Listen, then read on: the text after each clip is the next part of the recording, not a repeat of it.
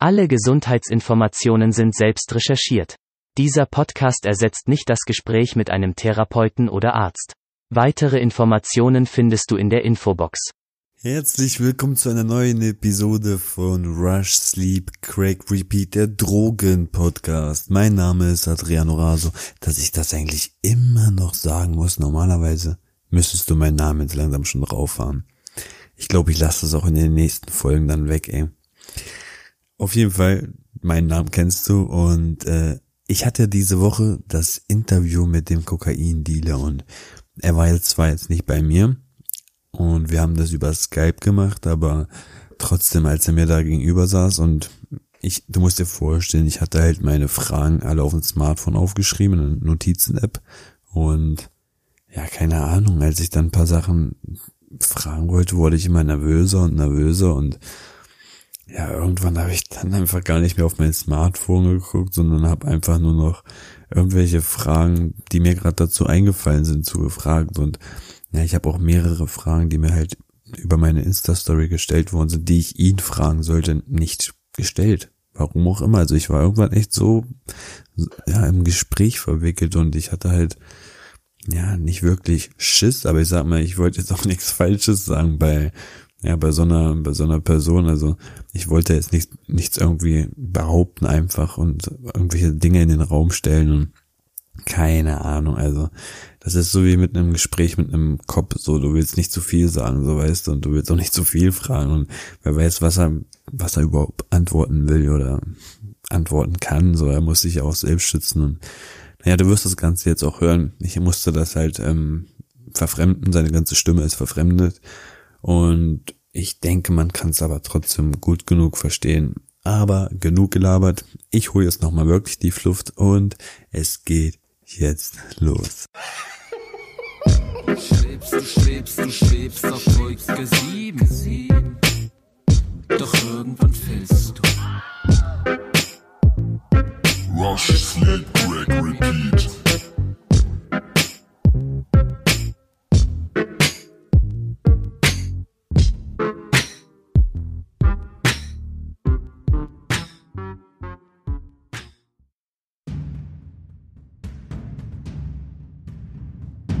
Normalerweise, ne, würde ich dich jetzt auch fragen, wer bist du und woher kommst du? Aber damit du komplett halt anonym bleibst, fällt das ja jetzt alles weg. So, da brauchst du dir keine Sorgen zu machen. Und du bist ja aktuell noch ein Drogendealer und verkaufst hauptsächlich Koks, auch andere Sachen, das sind aber eher die Kleinigkeiten. Und ähm, warum du das machst, wie du das machst und wie viel du damit machst, das möchte ich halt heute alles von dir erfahren. So. Und kommen wir gleich mal zur ersten Frage, pass auf. Wie bist du jetzt eigentlich dazu gekommen, mit Kokain zu handeln? Hm. Du musst dir das so vorstellen. Kokainhandel ist heutzutage eigentlich kein schwerer Akt mehr. Die Nachfrage von Koks ist halt in den letzten zehn Jahren auch enorm gestiegen, weißt du? Ich zum Beispiel habe nie gerne Koks genommen, weil ich zu oft richtig in die Scheiße beim Koksen oder Kokskauf äh, gegriffen habe. Dementsprechend hat es auch nie wirklich krass geknallt, bis ich einmal richtig gutes Koks probiert habe. Dann habe ich nur noch bei diesem einen Dealer mein Koks gekauft. Und mit der Zeit habe ich öfters mal mit anderen Konsumenten mein Koks konsumiert. Die wiederum haben auch gemerkt, dass das echt hohe Qualität aufweist. Ich wurde öfters gefragt, ob ich halt bei denen was besorgen kann, bis ich eines Tages halt auf die Idee kam, wenn ich schon so oft für andere holen muss, warum verkaufe ich es nicht einfach selbst? Die Quelle war da, die Nachfrage stieg und somit begann ich halt irgendwann mit Koks zu handeln. Ja, klingt eigentlich echt logisch, ne? Wenn man schon so oft losrennt. Und ähm, du sagst, das Kokain, was du verkaufst, ist das also jetzt von hoher Qualität oder, oder was bedeutet das jetzt genau? Koks wird hier in Deutschland ja nicht hergestellt, sondern kommt ja von Übersee. Die Großhändler sitzen ja teilweise in den Niederlanden, Belgien, Frankreich. Ich bekomme das Koks halt unverschnitten, was so viel bedeutet wie nicht gestreckt. Wenn du ein Gramm von mir in Ammoniak aufkochst, bekommst du ein Gramm Crack. Je reiner das Koks, desto höher die Wirkung im Rausch.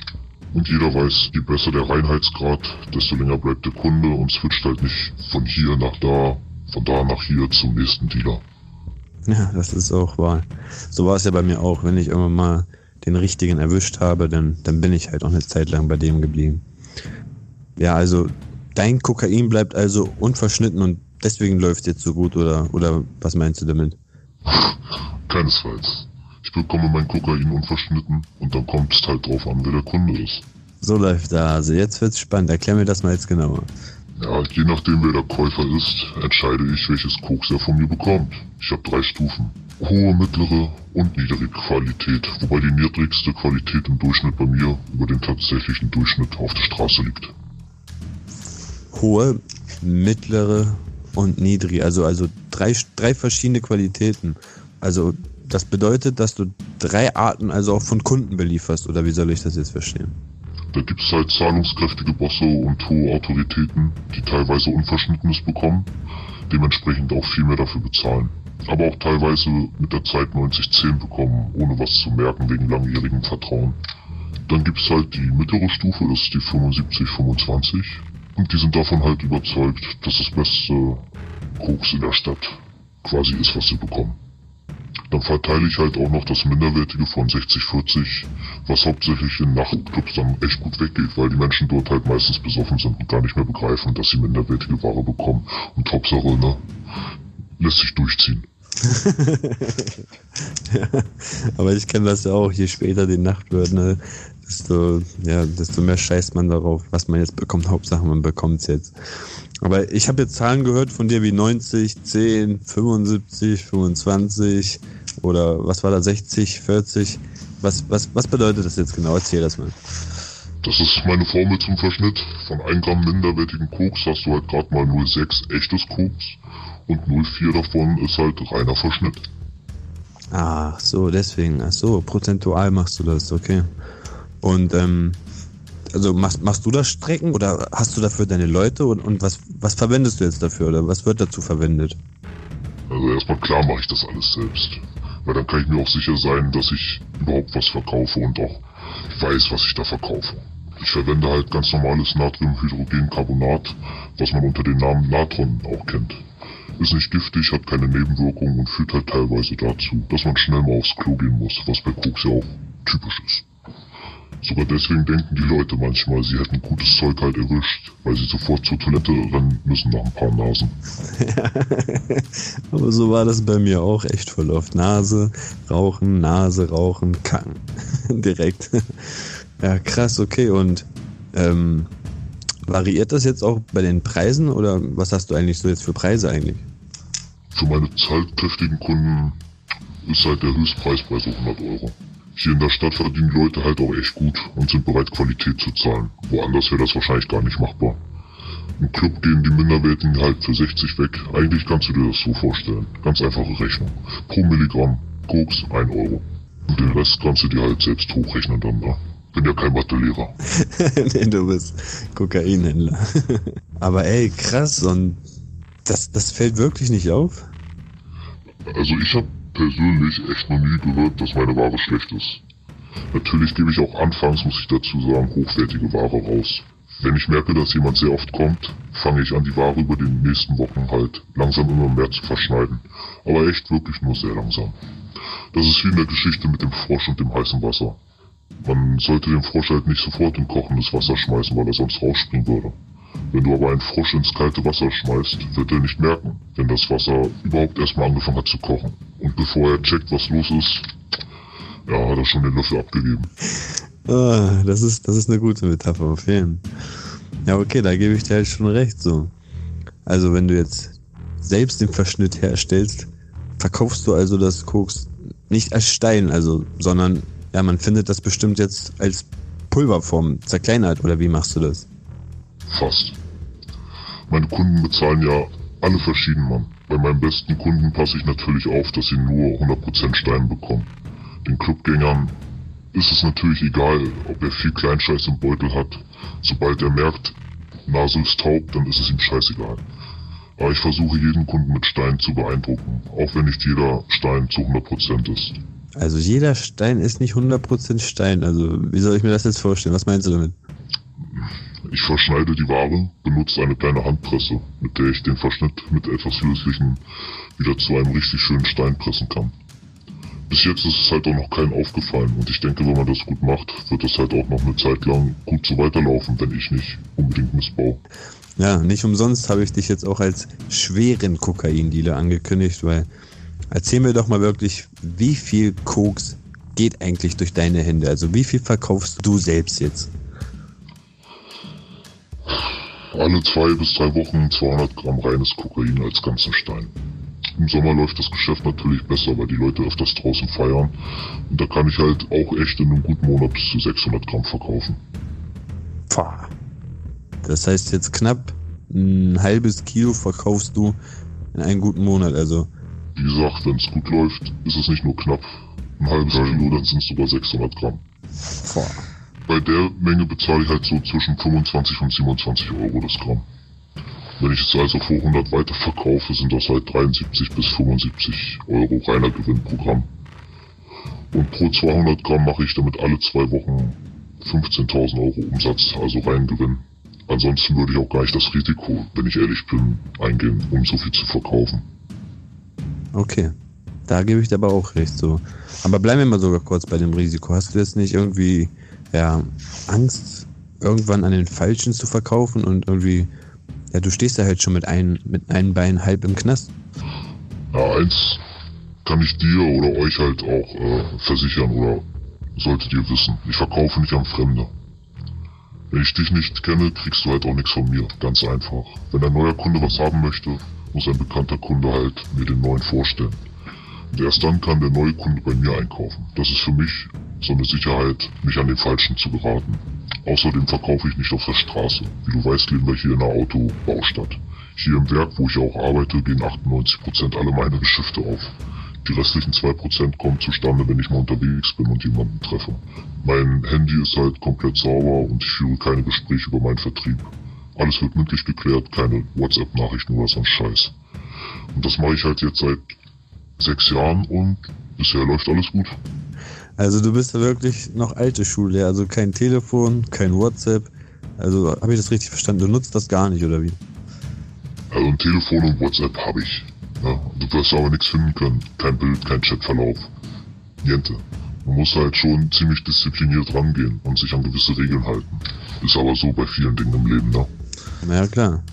Und also welche Regeln sind das? Hast du deine eigenen Regeln dafür? Ja, ich habe sechs ganz wichtige Regeln, so für mich persönlich. Nasche nicht von deinen eigenen Süßigkeiten, nutze kein Telefon, mach keine Kombos, betreibe kein Feuerhaus. Also das ist quasi, wo Leute dauerhaft rein und raus rennen den ganzen Tag.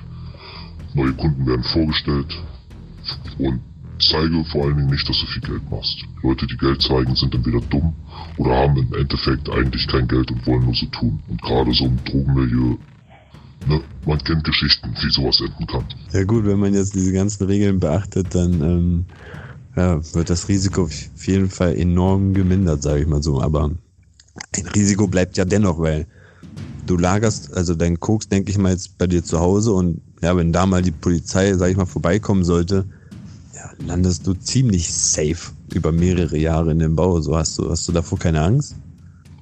Angst habe ich immer ein bisschen. Aber ich finde, auch ein bisschen Angst sollte man in diesem Business auch haben. Denn Angst heißt bei mir eigentlich nichts anderes, als noch vorsichtiger zu sein.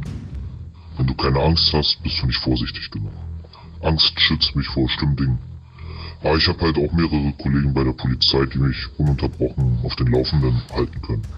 Eigentlich bin ich mitunter einer der ersten, die erfahren würden, wenn ich eine Hausdurchsuchung am Hals haben würde. Jeder, der den Spruch kennt, äh, weiß, wovon ich rede so. Mach deinen Feind zu deinem Freund.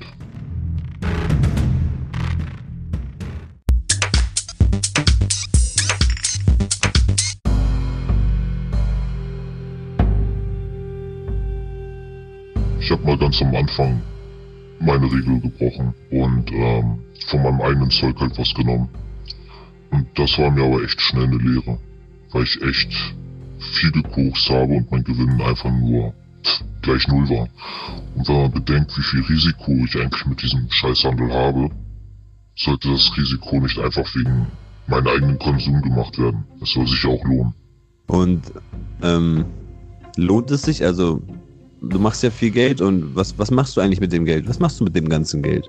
Naja, ein Teil muss ich halt immer wieder in neues Inventar investieren, da ich mein Koks nicht in Tütchen verkaufe, sondern in Plastikbehältern. Und die werden massenweise aus China bestellt und von mir höchstpersönlich mit Handschuhen abgefüllt. Ansonsten wird kaum was davon ausgegeben. Da bin ich halt schon ziemlich diszipliniert geworden und gehe damit echt bescheiden um. Ich lasse es mir gut gehen, aber auch nicht allzu überdurchschnittlich gut. Ja, ähm, ich glaube, das ist auch einer dieser Regeln. Ne? Man soll nicht halt das ganze Geld verpressen und das auch wirklich so zeigen, dass man das ganze Geld hat. So und machst das schon eigentlich ganz gut, wie du das da machst, glaube ich. Die Disziplin hast du da. Ja, auch, ich meine, auch wenn es jetzt so gut läuft. Ich meine, wie lange möchtest du das jetzt noch machen? Ich habe da echt noch kein Ende in Aussicht. Und wer weiß, was die Zukunft bringt, ne? Ja, und ähm, wie machst du das jetzt eigentlich mit dem Geld? Ich meine, du verdienst ja eigentlich recht viel, so 15.000 alle paar Wochen und du kannst es jetzt ja nicht einfach auf so ein ganz normales Girokonto packen, sag ich mal. Wie, wie, wie löst du dieses Problem? Ganz ehrlich, gar nicht. Mein ganzes Geld liegt irgendwo im Bahn, im Keller, irgendwo hier in dieser Stadt. Bei mir wird man es halt nicht finden. Dafür habe ich jemanden, der im Gegenzug natürlich auch ein ordentliches Sümmchen dafür bekommen wird und bekommt. Aber ich meine, ich lese ja auch mal wieder in den News und ähm, dass man jetzt von irgendwelchen Razzien mitbekommt, wo irgendwelche Kokaindealer aufgeflogen sind und jetzt dadurch auch gleich in den Knast gewandert sind. Und ähm, was geht dir da jetzt eigentlich durch den Kopf, wenn du sowas liest? Erstmal lese ich halt solche Nachrichten nicht oft bis gar nicht. Und wenn, dann muss ich halt sagen, dass einer dieser Dealer einer meiner Regeln nicht beachtet. Irgendwas muss er ja gemacht haben, dass die Polizei ihn ranbekommen hat. So wie ich es mache, kann mir nicht wirklich irgendwas nachgewiesen werden. Man muss nur diszipliniert an die Sache rangehen und am Ball bleiben. Ja.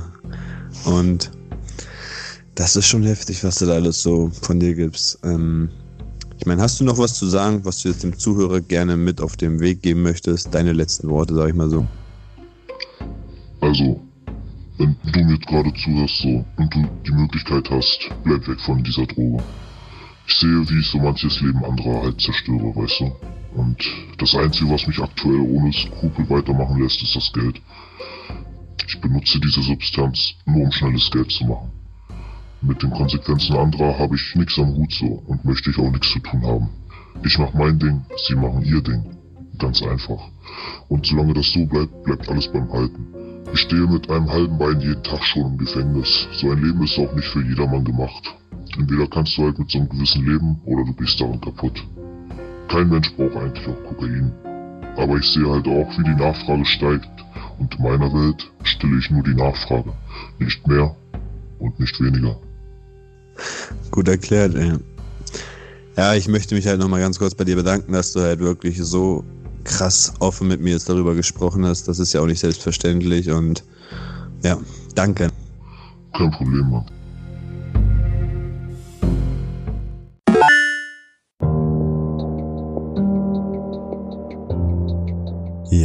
Das war auch schon das Interview mit dem Kokain-Dealer. Ich hoffe, du konntest alles verstehen und man konnte damit jetzt auch was anfangen. Also informativ. Ähm, wie gesagt, ich hatte da eine Menge Fragen noch aufgeschrieben gehabt und ich bin da irgendwie in dem Moment nicht dazu gekommen, die zu fragen. Keine Ahnung, warum das so war. Also ich, ich habe dann einfach nicht mehr drauf geguckt.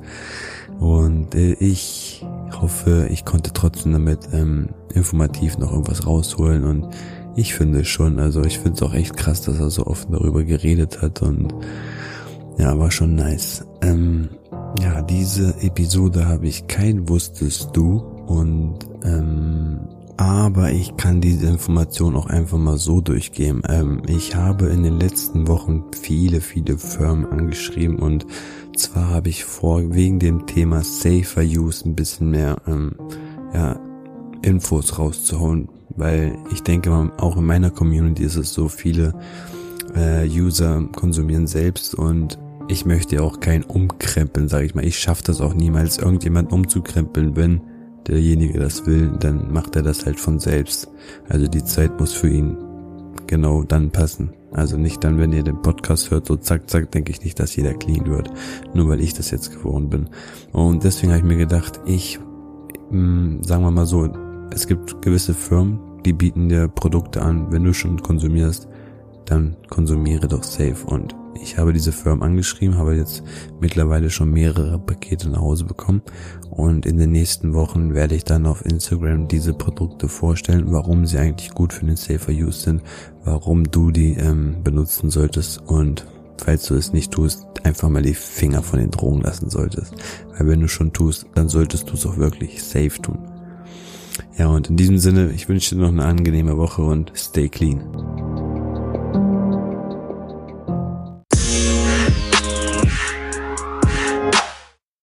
Rush, sleep, crack, repeat.